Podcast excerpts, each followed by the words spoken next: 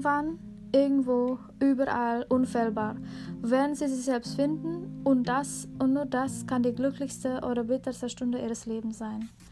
Es war ein kurzes Zitat von Pablo Neruda, unser heutiges Zauberwort. Pablo Neruda wurde am 12. Juli in 1904 geboren und er war ein Politiker, der auch den Literaturnobelpreis gewann, aus Chile stammte. Bereits von 13 Jahren begann er seine Leidenschaft, Gedichte zu schreiben und veröffentlichte sechs Jahre später seinen Gedichtband.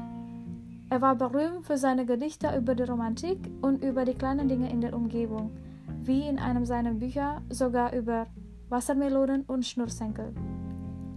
Dennoch lebte er in Armut litt unter Isolation und Einsamkeit, arbeitete in Indien, Singapur und Indonesien und nahm am Spanischen Bürgerkrieg teil.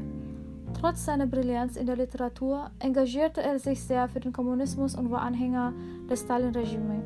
Er hatte keinen Erfolg und war seiner Frau und seinem Kind gegenüber nicht loyal, indem er sie vernachlässigte.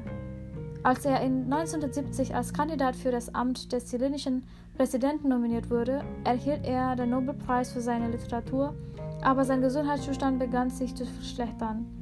Sein Tod im Jahr 1973 wurde aufgrund von Prostatkrebs diagnostiziert und blieb bis 2017 umstritten.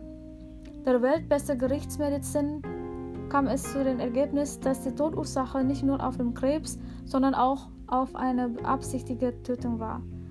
Die zurückzuführende chilenische Regierung nahm in höherem an, dass die Partei für seinen Tod verantwortlich war, indem sie ihr Staphylococcus-Bakterien injizierte, während er im Krankenhaus behandelt wurde.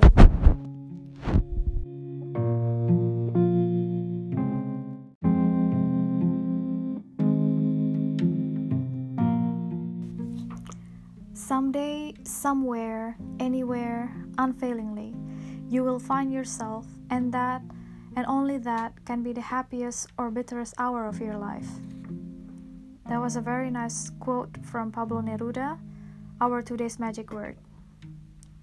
Pablo Neruda was born on July 12 in 1904 and was a politician who also won the Nobel Prize in Literature and came from Chile.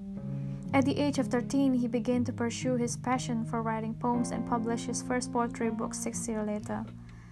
He was famous for his poems about romance and the simple things in surroundings, as one of his books he ever wrote about shoelaces and watermelons.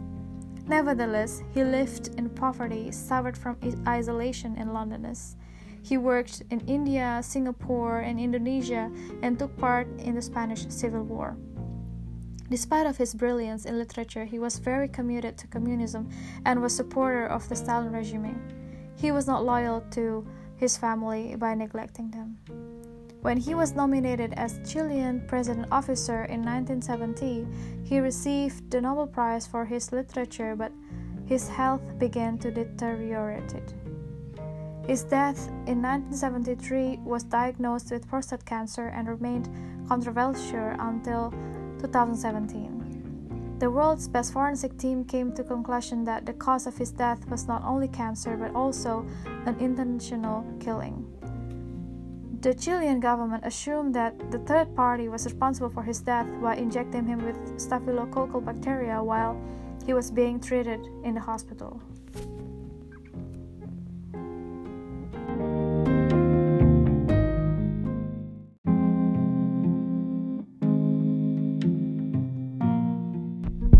Hari di suatu tempat di mana saja tanpa gagal.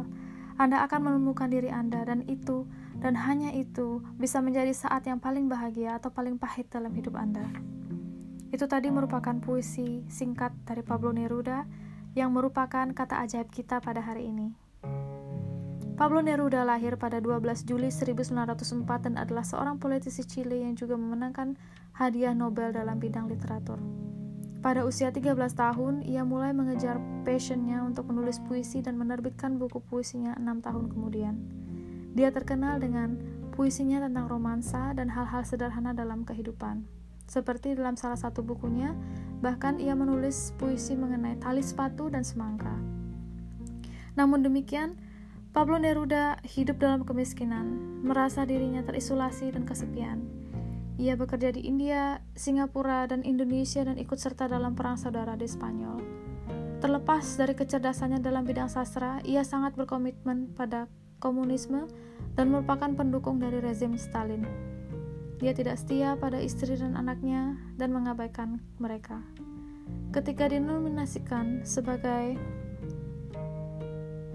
badan istimewa dalam kepresidenan Chile pada 1970, ia menerima penghargaan Nobel, namun sayang kesehatannya semakin menurun.